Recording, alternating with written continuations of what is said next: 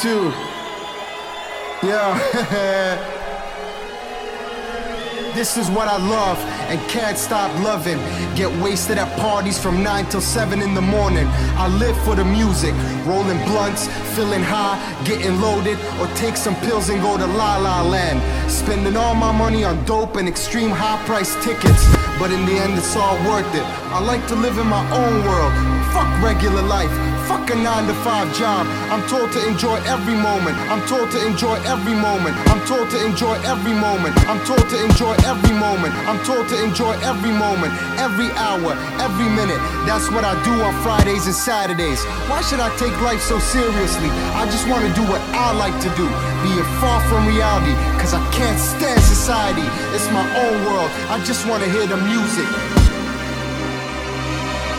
I think the whole system fucking sucks. Everybody's working their fucking ass off during the week, getting totally fucking stressed out. So what's wrong and what's right? I live for the weekend. I live for hard styles. I live for hard style, baby.